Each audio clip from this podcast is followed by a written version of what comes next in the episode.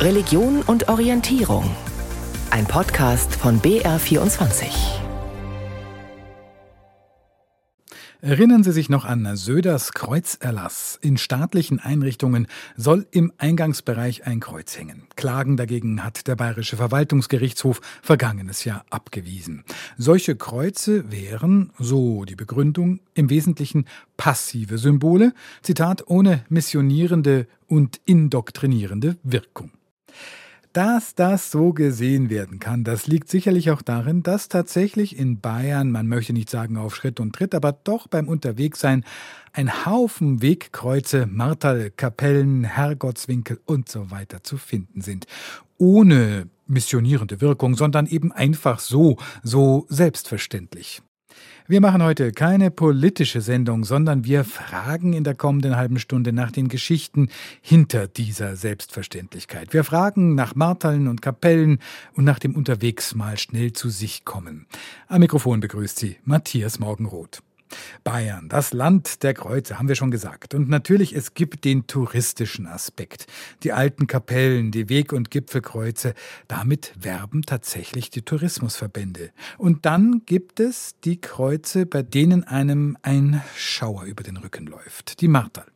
Traditionell dort, wo jemand zu Tode gekommen ist. Und viele werden ganz privat gepflegt. So wie das von Walter Reiser aus Mittenwald. Der hat für seinen Jugendfreund Engelbert eins gemacht, als der tödlich verunglückt. Sie haben ihre gesamte Jugend zusammen verbracht, Engelbert und Walter, gemeinsam in den Wäldern und Bergen um Mittenwald. Auch später als Erwachsene bleiben sie beste Freunde. Doch dann verunglückt Engelbert tödlich.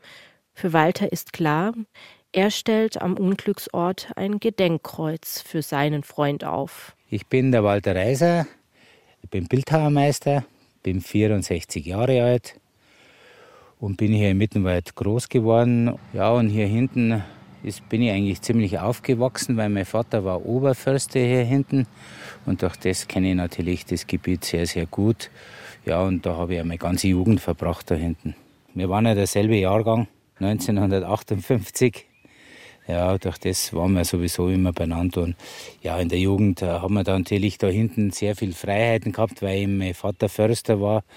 Da sind wir viel mit dem Motorrad und so Trail gefahren. Und ja, ich war eigentlich die ganze Jugend bis zum Schluss mit ihm beieinander. Ein Ort wie im Bilderbuch. Vor dem mächtigen Wettersteingebirge liegt der kristallklare Färchensee. Ein paar Wolken durchziehen den blauen Himmel, Vögel zwitschern, Bienen summen, ansonsten Ruhe und ab und zu ein paar vorbeiwandernde Ausflügler. An einer Gruppe Tannen ein Marterl mit der Inschrift Engelbert Zunterer, von uns nie vergessen, deine Kameraden. Ja, so alle drei Wochen oder vier schaue ich mal hin, ob alles in Ordnung ist. Ich habe es auch schon mal, wie ich es aufgestellt habe, kurz nachdem der Engel eben gestorben ist, habe ich es dann nach einem Jahr noch mal restauriert, weil vom Baum so eine Harzgalle, eine große, rausgegangen ist. Und jetzt habe ich es nochmal neu gemacht. Ich glaube 2010 habe ich es nochmal neu bemalt und ein bisschen zusammen da. Da war ein kompletter Riss durch, weil der Baum sich so gewehrt hat und hat das dann auseinandergedrückt. Morgen! Morgen! Ja, die Natur ist, hat halt Gewalt. Gell? Sehen Sie, das habe ich jetzt wieder alles sauber zugemacht. Ich bin Restaurator und das ist kein Problem für mich. Als Restaurator ist Walter Reiser auch künstlerisch begabt. Das dunkelbraune Holzmartal hat er mit farbigen Malereien verziert. Da links haben wir mal ein Edelweiß drauf. Und da auch eins zwischen, da ist, äh, das sagt man bei uns Schursternagerlern, das sind so blaue wie, wie der Enzian, bloß kleiner. Dann Alpenrosen, ja, ein bisschen halt so Alpenblumen das passt ja da gut zu ihm. Und er, war ja auch, er ist auch für den Berg gegangen. Und alles. Ja, und ich bin eigentlich mit ihm ja aufgewachsen da herum, gell, muss man sagen. Er hat da hinten eine Hütte gehabt und da droben einen Stadel und ich habe ihm früher immer beim Mähen geholfen. In der Jugend waren wir immer so fünf, sechs Burschen und waren eigentlich oft bei ihm auf der Hütte herum. Gell. Solche Kreuze aufzustellen, erstmal dürfte man das ja gar nicht, weil das ist ja Straßengrund, das ist eine Straße und da ist keine Gedenkstätte. Aber aus Pietätsgründen und natürlich aus Rücksicht gegenüber den Hinterbliebenen lassen wir das so gut es geht immer zu. Und wir sehen auch die Notwendigkeit darin. Theoretisch muss man sich das Aufstellen eines Kreuzes genehmigen lassen, Zum Beispiel bei Jakob Eberle vom Straßenbauamt in Starnberg. Ich bin verantwortlich für die Verkehrssicherheit, dass die richtigen Straßenschilder stehen, dass keine Schlaglöcher entstehen, dass die wieder repariert werden. Eigentlich wie ein Hausmeister. Also die Straße steht und ich betreibe die und habe auch den Kontakt mit den Bürgern. Wenn Bürger Fragen haben, melden die sich bei mir. Jakob Eberle ist Ansprechpartner, wenn es um das Aufstellen von Straßenkreuzen und Marteln geht. Zumindest, wenn diese nicht auf Privatgrund angebracht werden. Dann müssen ihn die Bürger kontaktieren. Meistens sind es nicht die engsten Angehörigen, sondern immer eine Stufe weiter. Die kontaktieren mich und fragen, ob sie für jemand anders ein Kreuz aufstellen dürfen auch natürlich einen selber auch sehr nahe, wenn sowas passiert, weil man erfährt da doch einiges im Hintergrund, in welchen familiären Situationen sich die Personen befunden haben und so. Das geht einem schon nahe. Ah ja, da hinten. Sehen Sie bei denen zwei Bäume? Da steht auch ein Schild. Und da ist sein Vater immer zum Baden reingegangen. Und ein paar Jahre drauf ist bloß Radzeug gestanden und haben wir wieder gesucht und dabei ist er ertrunken. Haben die Wasserwacht hatten dann raus. Was genau war es, haben wir nie rausgebracht. Vom Kameradenkreis hat sich eigentlich keiner geäußert dazu oder irgendwas. Und dann haben wir gedacht, ja, ich habe den Beruf und ich war so viel mit ihm beieinander. Und dann haben wir gedacht, ich muss ihm da unbedingt ein Martel machen. Das ist ihm einfach wert. Ich muss ganz ehrlich sagen, wenn wie sowas passiert, äh, ja, irgendwo muss man das ja verarbeiten. Gell. Schräg vor der Tanne mit dem Martel für Freund Engelbert ein weiteres Kreuz, Allerdings ist nur noch das Gerüst vorhanden. Allein die Jahreszahl 1924 ist noch zu erkennen. Wem es gewidmet ist, auch Walter Reiser weiß es nicht.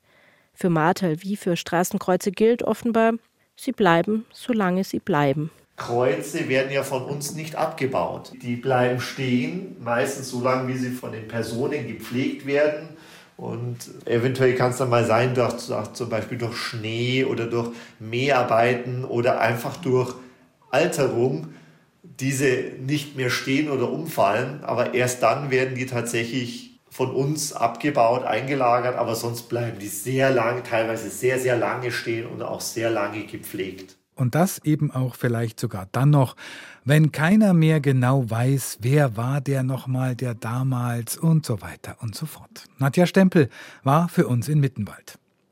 Auch Kapellen haben Geschichten. Diese Kapelle und ihre Geschichte ist unerwartet wieder aktuell geworden. Die Geschichte der Stalingrad-Kapelle mitten im Wald bei Schwabhausen im Dachauer Land. Ein Mahnmal für den Frieden aus der Nachkriegszeit, und bekanntlich ist ja für viele gar keine Nachkriegszeit oder Friedenszeit. Das ist uns jetzt ja wieder sehr bewusst geworden. Anna Giordano fragt nach der Geschichte dieser Stalingrad-Kapelle und nach denen, die sie bis heute weiter tradieren. Es ist ein schmaler Trampelpfad, nur einige wenige Sonnenstrahlen dringen durch das Blätterdach auf den Waldboden. Ohne Begleitung hätte ich den Weg nur schwer gefunden. Doch plötzlich tut sich eine Lichtung auf. Mitten auf einer gepflegten grünen Wiese steht eine kleine weiße Kapelle mit rotem Spitzdach und einem winzigen Glockentürmchen. Wir stehen jetzt da vor der kleinen Kapelle. Die ist 1949 aus Trümmersteinen vom zerbombten München. Ist die von einem Kriegsheimkehrer vom Sepp Haas, einem Landwirtssohn aus Oberrot, ist die da hier erbaut worden. Mhm. Und das Ganze soll also eine Gedenkstätte sein äh, zur Erinnerung an den grausamen Krieg. Sepp Haas sei ein frommer Mann gewesen. Im Zweiten Weltkrieg wurde er eingezogen und nach Russland geschickt, erklärt mir Albert Winkler, der sich um die Pflege der Kapelle kümmert. Er hat heute einen Handbesen mitgebracht. Immer mal rein, aber Vorsicht, wenn wir die Tür aufmachen und den Kopf einziehen, weil da kann man sich leicht schon die erste Beule holen. Das ist nämlich nicht so hoch da herin. Die Tür ist nur etwa 1,60 Meter hoch. Bevor ich hineingehe, sehe ich außen neben dem Eingang eine Holztafel. Darauf steht in Großbuchstaben Stalingrad-Kapelle. Links neben der Tür hängt eine Metallplakette. Darauf ist eingraviert zur Erinnerung an die große Sünde und das Morden zweier Weltkriege. Man muss die Spinnweben natürlich von Zeit zu Zeit wieder runter machen. Schaut nicht schön aus, wenn wir das irgendwie so, so ungepflegt lassen. Albert Winkler säubert die Nischen im Inneren der Kapelle rund um das mit farbigem Glas verzierte Fenster. Er ist Vorsitzender der sogenannten Soldaten- und Reservistenkameradschaft Schwabhausen. Und die habe sich dem Erhalt der Kapelle verschrieben, sagt er. Ein paar Renovierungsarbeiten am Dach und am Fundament seien in den vergangenen Jahren durchgeführt worden. Ansonsten habe sich die Kapelle gut gehalten. Das ganze Deckengewölbe ist einer Grotte nachempfunden. Und man möchte es nicht glauben, seit 1949, seit der Errichtung, ist noch nicht ein einziger Stein runtergefallen. Es sind dicke, unregelmäßige Bimssteine, die in eine Schicht aus Beton oder Mörtel an der Decke gedrückt wurden. Sonst ist alles schlicht gehalten. Eine Kniebank, deren Polster mit dunkelblauem Samt überzogen sind, ein Kreuz und eine kleine Jesusstatue auf der Fensterbank. Auf dem Altar lehnen oder hängen einige gerahmte Bilder, darunter eine Kopie der sogenannten Stalingrad-Madonna. Ein Bild, das Kurt Räuber, evangelischer Pfarrer und Arzt aus Hessen, während des Zweiten Weltkrieges im Bunker in Stalingrad für seine Kameraden gezeichnet hatte, erklärt Albert Winkler. Man sieht also hier die Stalin, die Mutter Gottes, und die hält also ihr Neugeborenes da schützend im Mantel drin und wärmt es. Und Sie sehen also hier die Aufschrift Weihnachten 1942 im Kessel. Da waren sie ja schon eingekesselt, da wussten ja sie schon, dass da praktisch, dass sie verloren sind. Und da waren noch die drei Begriffe Licht, Leben, Liebe. Und das waren genau die Gegensätze, die in Stalingrad nicht mehr vorkamen. Es war Winterzeit, also statt Licht war Dunkelheit, statt Leben war Tod und statt Liebe war Mord und Hass. Sepp Haas, der Erbauer der Kapelle, habe Kurt Räuber zwar nicht persönlich gekannt, aber auch er sei im Russlandfeldzug gewesen und die Kapelle sollte ja ein Mahnmal für den Frieden sein. Und dieser Satz war ihm das Wichtigste überhaupt. Jesus, kein anderer Name ist unter dem ganzen Himmel den Menschen gegeben, wodurch wir selig werden sollen. Aus dem Neuen Testament, Apostelgeschichte und so weiter. Und das hat er uns 2004, diese Platte hat er uns rübergeschickt und er hat darauf bestanden, dass diese Tafel zentral auf dem Altar steht. Sepp Haas habe sich zwar sein Leben lang um die Kapelle im Dachauer Land gekümmert, aber fast nur aus der Ferne. Schon 1960 ist er nach Paraguay ausgewandert mit einem kleinen Traktor und seiner Freundin. Aus dem Grund, aus einer gewissen Verbitterung, weil nicht er den elterlichen Hof bekommen hat, sondern seine Schwester. Albert Winkler entsorgt in der Kapelle noch ein paar gebrauchte Teelichter. Dann gehen wir wieder hinaus. Am Rande der Lichtung setzen wir uns auf eine Bank. Der Vorsitzende der Reservistenkameradschaft hat auch noch ein dickes Fotoalbum mitgebracht. Darin ein Sterbebild von Sepp Haas aus Paraguay vom 24. März 2015. Bis zu dem Zeitpunkt hatte Albert Winkler regelmäßig mit ihm Kontakt. Ich habe unter anderem auch mittlerweile, also ich schätze mal 150 bis 200 Briefe sind da zu mir gekommen. Und den ersten Brief, den er geschrieben hat, der ist mir sowas unter die Haut gegangen er hat da drin geschrieben, er hätte sich nie träumen lassen, dass er eines Tages dem Sohn von seinem besten Schulfreund einen Brief schreibt. Und mein Vater, der war leider da zu dem Zeitpunkt schon verstorben, den konnte ich nicht mehr fragen. Aber der Sepp Haas, der hat mir dann gesagt, äh, dass er und mein Vater die ganze Schulzeit nebeneinander in der Schulbank gesessen sind. Und so habe ich natürlich zu der ganzen Kapelle noch eine tiefere Beziehung da irgendwo gewonnen und bekommen. Doch nicht nur für ihn selbst, auch für die Bewohner von Schwabhausen sei die Kapelle seit Jahrzehnten ein wichtiger Anziehungspunkt. Die 100 Teelichter pro Woche reichten oft nicht aus. Auch als wir bei der Kapelle sind, kommt ein Spaziergänger vorbei. Gehen Sie hier öfter vorbei und gehen in die Kapelle rein? Ja, das gehört einfach dazu, wenn ich da vorbeigehe, dass ich da reingehe und dann fährt unser Bett. Ganz einfach.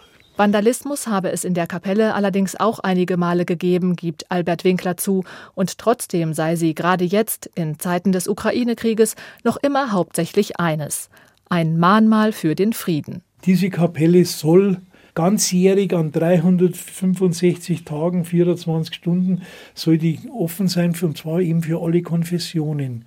Und der Wunsch nach Frieden, den, äh, der geht bei uns der gilt für die ganze Welt. Also wir wollen jetzt nicht, nicht nur auf die Ukraine beziehen, sondern man hat ja im, im Sudan und im Mali und überall Afghanistan, man hat ja weiß Gott wie viel Syrien, weiß Gott wie viel Brandherde, die meisten in Afrika. Das ist schlimm. Bevor wir uns auf den Heimweg machen, fällt Albert Winkler noch etwas ein. Das Glöckchen der Kapelle, das wollte er mir auch noch zeigen. Dann kann ich da oben einfädeln. Das ist das kleine Friedensglöcklein. Und wir haben eines schon immer gemacht, wenn da die Friedensandacht war.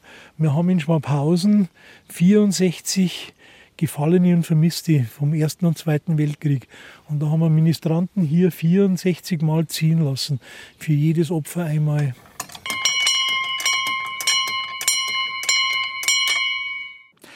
Dass heilige Orte am Wegesrand liegen können, das ist etwas, was auch die Kirchen bemerkt haben. Ich habe mit Sabine Breithaupt-Schlag gesprochen. Die ist Pfarrerin in Dortmund. Und im Sommer arbeitet sie, auch dieses Jahr, als Austauschpfarrerin, so könnte man es etwas flapsig sagen, in Bayern.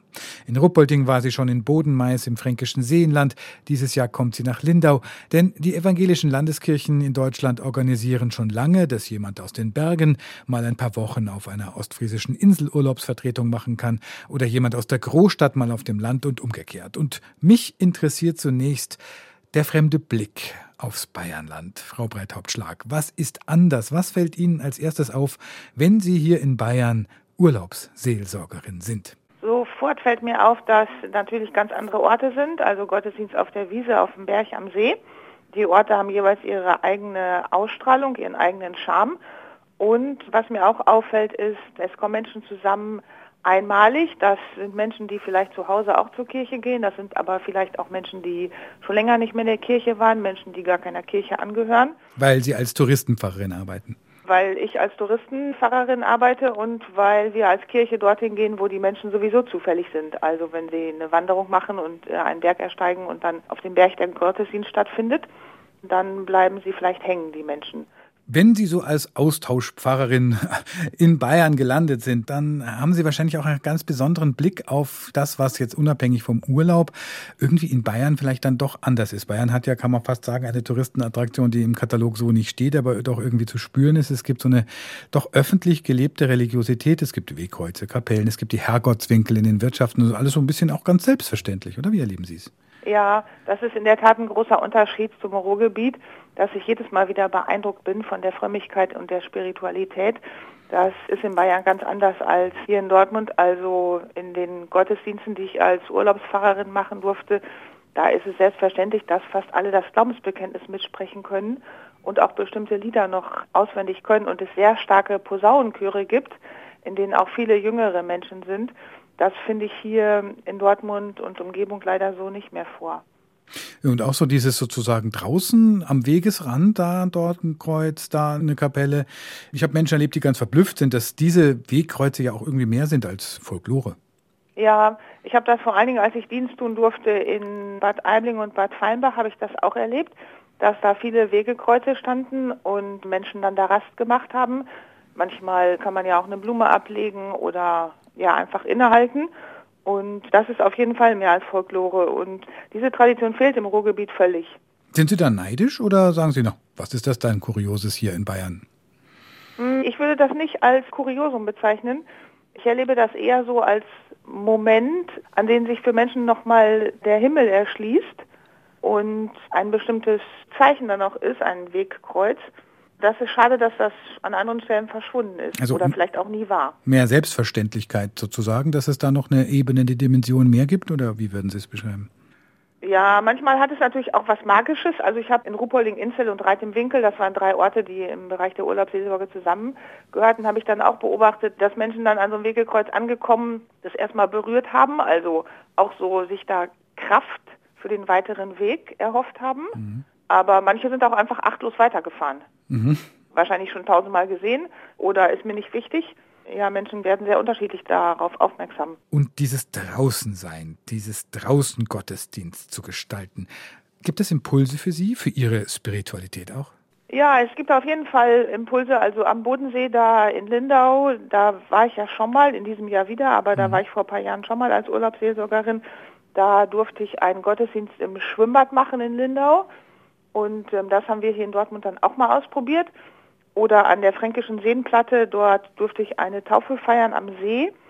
Das haben wir dann hier am kleinen See in Dortmund, Phoenixsee heißt der, auf dem Gelände eines ehemaligen Stahlwerks, haben wir das auch mal ausprobiert. Und das ist für mich auch der große Charme des Dienstes, dass ich ganz oft Ideen mitnehme und auch mhm. Dinge ausprobieren kann, die hier nicht so möglich sind. Und dieses Draußensein, also Sie sagen ja, Sie nehmen Dinge, die Sie einmal ausprobiert haben, sogar auch mal mit nach Hause. Was ist denn anders? Was ist eine andere Erfahrungsqualität? Was passiert anderes dann, wenn man draußen eine Taufe macht, wenn man sie am Fluss macht, wenn man draußen eine Hochzeit macht, wenn man einen Gipfelgottesdienst macht? Draußen hat man ja den freien Himmel über sich und bestimmte Worte, bestimmte biblische Worte wirken ganz anders, ist so meine Erfahrung. Also wenn wir im Psalmwort sprechen, Gott, deine Güte reicht, soweit der Himmel ist und deine Wahrheit, soweit die Wolken ziehen, und äh, wir beten das unter dem geöffneten Himmel, dann erschließt sich das Wort nochmal ganz anders, als wenn ich das im Kirchengewölbe tue. Das Wort hat einen ganz anderen Klang und Menschen nehmen das ganz anders auf. Andererseits ist draußen auch mehr Ablenkung. Mhm. Aber der Kontakt ist auch oftmals sehr viel intensiver. Ich bin als Pfarrerin näher bei den Menschen, als wenn ich irgendwo im Altarbereich herumstehe, sag ich mal. Und äh, bis zur ersten Reihe sind es schon gefühlt 20, 30 Meter. Mm, und draußen stehe ich vorne und die erste Reihe beginnt ein oder zwei Meter vor mir. Menschen sitzen oftmals ja auch gar nicht auf Bänken oder Stühlen, sondern auf dem Boden. Also das ganze Ambiente ist anders. Es ist auch freier. Kinder laufen herum. Also lebendiger. Lebendiger. Menschen mhm. kommen und gehen. Und es gibt ja umgekehrt aber auch ein Bedürfnis, kann man sagen, oder? In den vergangenen Jahren hat es wahrscheinlich auch noch mal zugenommen, dass Menschen, die jetzt ihre Hochzeit planen und die ein bisschen anders machen wollen, Menschen, die eine Taufe planen oder vielleicht auch eine silberne Hochzeit planen, dass die also an so eigenen Lebenswegmarken dann gerne draußen feiern wollen, oder? Das gibt ja so ein Bedürfnis, das auch an Pfarrern und Pfarrer an Kirchen hingetragen wird. Ja, genau. Dass wir als Kirche schon versuchen, dahin zu gehen, wo die Menschen sind und an die Orte, die für die Menschen positiv besetzt sind. Und warum glauben Sie, ist dann sozusagen so ein Draußenort positiver besetzt, als dass man in der Kirche feiern will? Viele Orte sind für Menschen positiv besetzt. Also sie verbinden einen Teil ihrer eigenen Geschichte damit. Jetzt gerade so bei Hochzeiten oder bei Taufen. Und vielleicht steckt manchmal auch so ein festgelegtes Bild von Kirche dahinter, wo sich Menschen nicht mehr so beheimatet fühlen, also vom Kirchraum, das eher mit negativen Gefühlen verbinden und draußen sich freier, unbeobachteter fühlen. Und mhm. wir gehen dahin, wo die Menschen sowieso sind und nicht sie müssen zu uns kommen sagt Sabine Breithauptschlag. Im August ist sie wieder als Austauschpfarrerin eingesetzt in Lindau am Bodensee. Und da ist es, das hat sie ja beschrieben, doch ziemlich anders als bei ihr zu Hause in Dortmund.